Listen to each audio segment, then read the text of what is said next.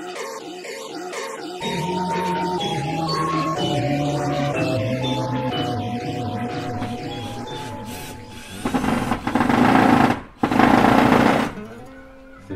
travail de précision. Hein.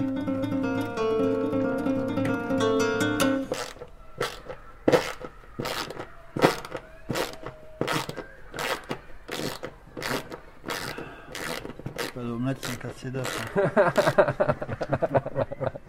Comment les oreilles s'épanouissent-elles C'est ce qu'il avait fait au début.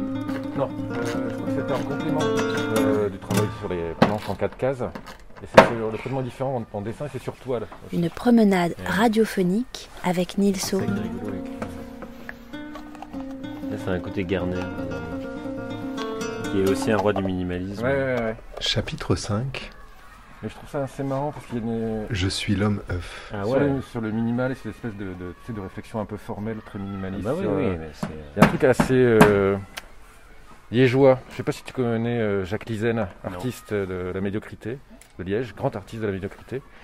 Il y a toujours aussi, comme euh, chez José, là, ce qui revient assez souvent, c'est cette histoire de d'échecs à semi-assumé, tu vois, minable. Il y a ce côté aussi de décortiquage de. Ah ouais.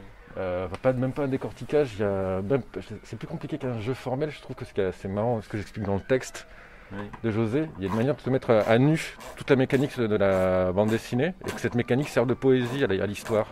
Mais il est belge, Ah, il est liégeois, ouais. Ah ouais, Parando, il est liégeois. Ouais. Ah ouais. C'est ça qui me manquait quand j'ai découvert son boulot, parce que après, quand j'ai connu les liégeois, Ouais. euh, Avec Aurélie William Levaux, Mick Nikos et tout ça ou les- bah ou- ouais, avec eux, mais Ouais. c'est j'ai j'ai très peu communiqué avec Aurélie William Levaux, juste un peu. Je l'ai vu, elle était venue à Rennes. Et C'était euh, incroyable, Mm. mais c'était surtout avec. euh, Et j'ai oublié son nom. Bosset Non, c'est celle qui est super calme, là, qui est Ah, euh, Alice Lorenzi Alice Lorenzi.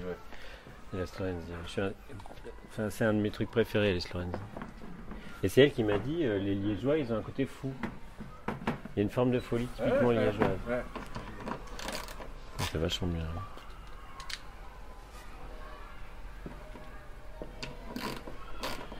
C'est hyper bien, hein, ça fonctionne. Bizarrement, C'est un entretien qu'on a fait avec Ouais. José, est très bien aussi, on a fait tout un truc sur les euh, sur les chansons des Beatles aussi. On parle de ça, de l'invention du personnage de Eggman. Et euh, il y avait tout un truc aussi. Et ça, ce serait peut-être pour un Il article. est, il est comme Anne Simon, il s'in- il s'inspire des Beatles. Euh, ouais. Faudrait les- C'est eux qui faudrait les faire se rencontrer tous les deux parler de ça. Pardon, je t'ai coupé.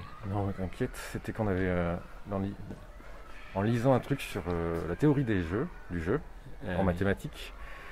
Il y a, y a un truc qui est arrivé qui s'appelle le, le- le paradoxe de Parando, qui est le nom d'un mathématicien, et c'est un truc sur la théorie du, du jeu, et c'est assez marrant, ça revient à cette notion d'échec. Alors, si je me rappelle bien, ça veut dire que c'est si tu euh, appliques deux fois de suite des, une méthode pour perdre aux échecs, tu as de grandes chances de gagner. Tu vois C'est euh, miser perdant pour remporter, mais deux fois perdant pour gagner. Quoi. C'est fou, je l'ai fait. Je crois que c'est un truc comme Ah, à quelle occasion Ben, je l'ai raconté hier soir. En fait, euh, j'avais 17 ans, je fais un voyage en Angleterre. Et euh, le type avec qui j'ai fait le voyage, il m'a abandonné chez son oncle, un chirurgien à la retraite, Ouais. qui était taré d'échecs. Il fallait jouer tous les jours avec lui, le soir.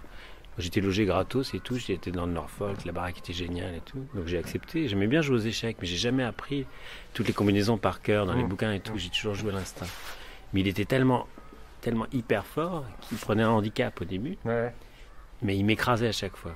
Et donc ce que j'ai ce que j'ai fait au bout d'un moment, c'est que je livrais mes plus belles pièces En pâture. euh, et, et je jouais hyper vite, mais pour perdre. Et au lieu de se rendre compte de la stratégie, il a foncé. Ok. Et donc tu as fait des choses. Bah évidemment, j'ai fait le coup de la tour, quoi. À un moment donné, j'avais toutes mes pièces étaient barrées, Ouais. Et lui, il avait laissé son roi pour bouffer tout, euh, Ouais. et, et- et j'ai juste mis la tour au bout, quoi. il est devenu fou. fou. Et il m'a, insulté, il m'a dit c'est pas correct. Moi j'ai pris un handicap au début pour jouer contre toi. Et donc ça se vérifie. Parce qu'il y a une espèce de. Il y a une, c'est- il y a une, une- une, euh, tu peux pas jouer mal quand tu es un joueur d'échecs comme Ouais, lui, qui est un champion anglais, euh, balèze quoi. Tu peux pas jouer mal, mais tu peux devenir fou. Tu peux perdre le, tu peux perdre le cap. Euh, et je pense que dans tous les sports, tu peux avoir ça. Euh, la tension au tennis. euh, moi, je l'ai vu quand, je- quand on faisait du funboard aussi. Où mon père faisait des compétitions de voilier télécommandés, par exemple. Et à chaque fois qu'il arrivait dans un lieu où personne ne le connaissait, il, il gagnait. Ouais. La deux ou troisième fois, les gens voyaient comment il. c'est Parce qu'il jouait, euh, il, enfin, il, faisait, il- il faisait les régates de manière discrète. Donc il n'était pas pris dans, le, dans, le, dans les, les stratégies. Mm. Il échappait aux stratégies. Donc là, tu peux faire un dernier bord et puis passer tout le monde. C'est ça le- la définition. Le paradoxe de Parando est un paradoxe de la théorie des jeux, Mm. qui est bien souvent décrit comme une stratégie qui gagne avec des jeux perdants. Ouais. Voilà. Ac- accepter, le, c'est une espèce de forme euh, presque suicidaire, Ouais, ouais. mais contrôlée. Ouais. Mais c'est vrai que ça, moi je l'ai fait, ça c'est sûr. Il y a une intuition, il y a une intuition. euh, on en parlait aussi euh, sans citer de nom avec euh, un virtuose là qui, qui qui est tellement fort qu'il imagine que les autres sont forcément moins forts.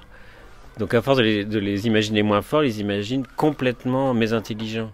Mm. C'est exactement ça. C'est-à-dire qu'on n'est jamais complètement mésintelligent. Et on a toujours le, il y a toujours le recours du faible de, de, de jouer là sur ce. Sur, euh, tu peux avoir une stratégie même si tu es faible face à un fort.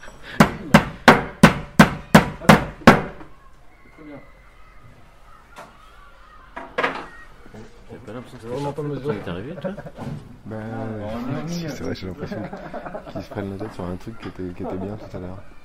Bah oui. Mais il faut pas leur dire parce que Non. Non, c'est quand je suis arrivé, j'avais l'impression que c'était parfait, mais.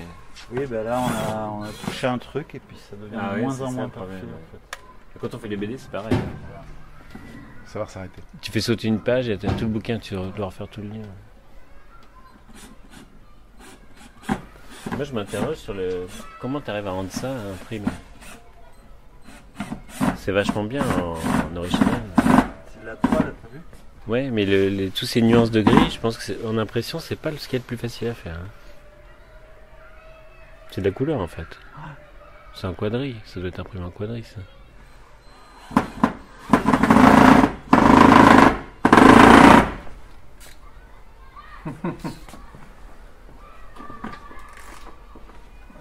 C'est on enlèverait le câlin.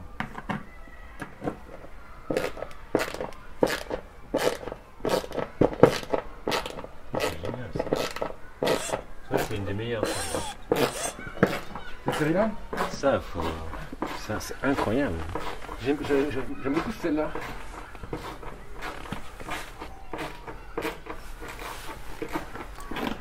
C'était barbe à papa.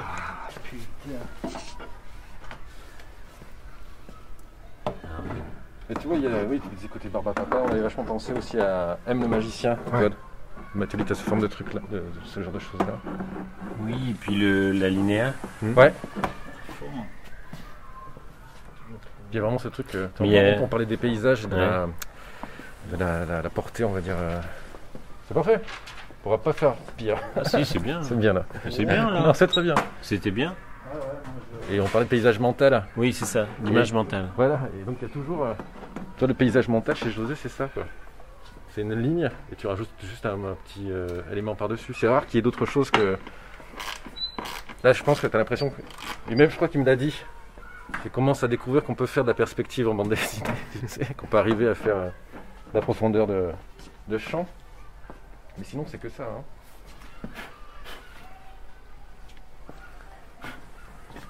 Ouais, c'est bizarre. T'as vraiment dit ça Ouais.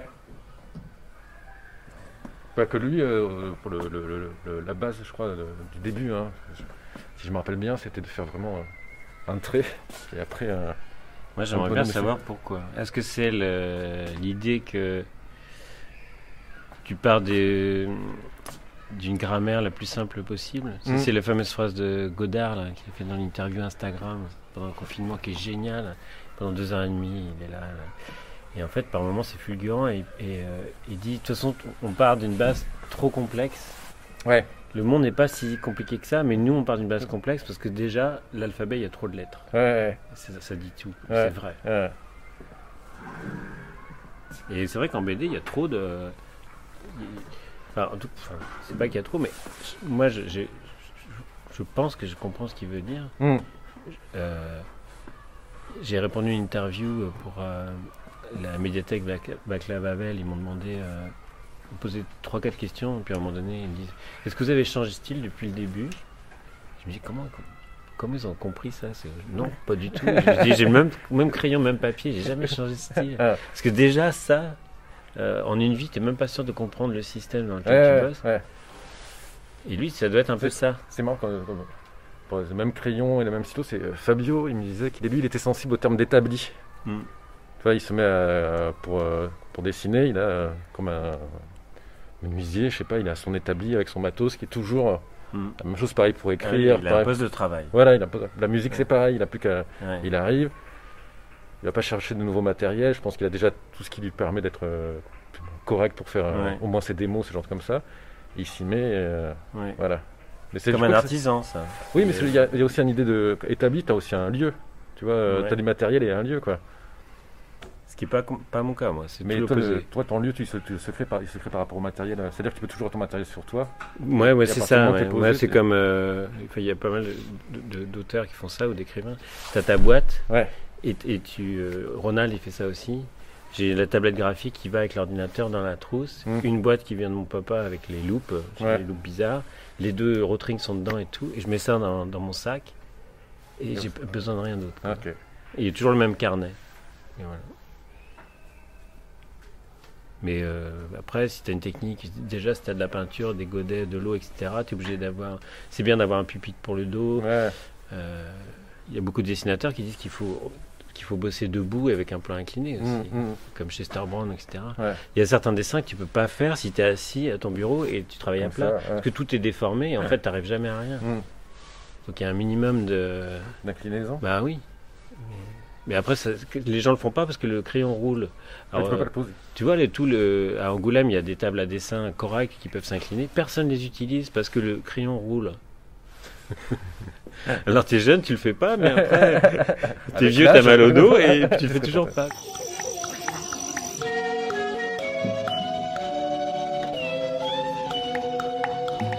Comment les oreilles s'épanouissent-elles? Une promenade radiophonique avec Nilso. Comment tu fais pour les très grands formats là Dans mon lit. Ah ouais, Ouais, dans mon lit, j'ai un grand carton, je fixe, et puis euh, je m'allonge sur le lit et puis je tourne en fonction de la lumière du jour. Proposé par Henri Landré. Euh, je dessine, un, je, je tourne le truc. Parce que comme ça, ça fait une surface plane et puis euh, un endroit qui est isolé. euh, Quand mon gamin se balade, il, il va pas monter sur le lit, j'ai j'ai le temps de réagir. Alors que si je suis à mon, bu- mon bureau avec ça ou par terre, Tu marches dessus. bah oui, c'est puis voilà, et puis c'est normal. J'ai pas d'atelier, je suis obligé de me débrouiller comme ça. Une production du festival Formula Bula.